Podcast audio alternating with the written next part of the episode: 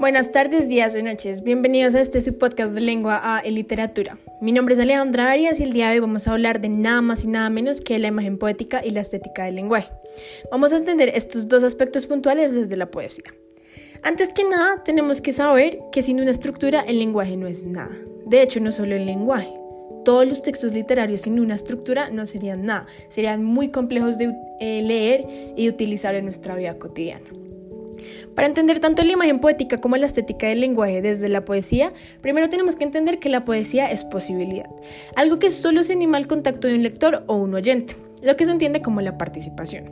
Cada vez que alguien revive de veras un poema, entra en un estado poético, lo que significa que está yendo más allá de los muros temporales y está creando una experiencia completamente propia.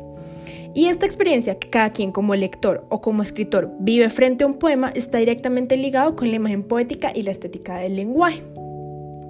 ¿Esto por qué? Porque estos dos aspectos son los que se encargan de construir esa perspectiva desde la cual se puede ver un poema, desde la cual se puede interpretar los diferentes versos que tiene un poema, las diferentes palabras y los diferentes significados.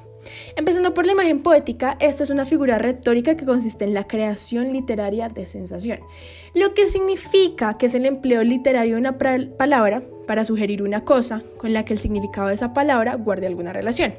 Palabras más, palabras menos, en las que construye diferentes figuras retóricas dentro del poema, tales como la metáfora, que nos la llevan enseñando por años. Por lo tanto, yo voy a interpretar completamente diferente o puede, puede existe la posibilidad de que yo la interprete completamente diferente a como ustedes interpretarán diferentes, diferentes metáforas.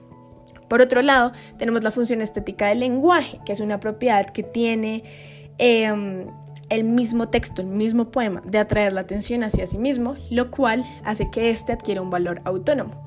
Además de esto, la función estética del lenguaje es la que da diferentes significados y expresiones que pueden estar eh, inmersos en el texto o puedan estar literalmente ahí y, y, sea muy fácil identificarlos, pero así también le da la oportunidad al lector a tener una interacción directa al tener que inferir diferentes significados, inferir diferentes situaciones, lo que complementa la idea que planteamos anteriormente acerca de la participación y de la experiencia que cada quien construye.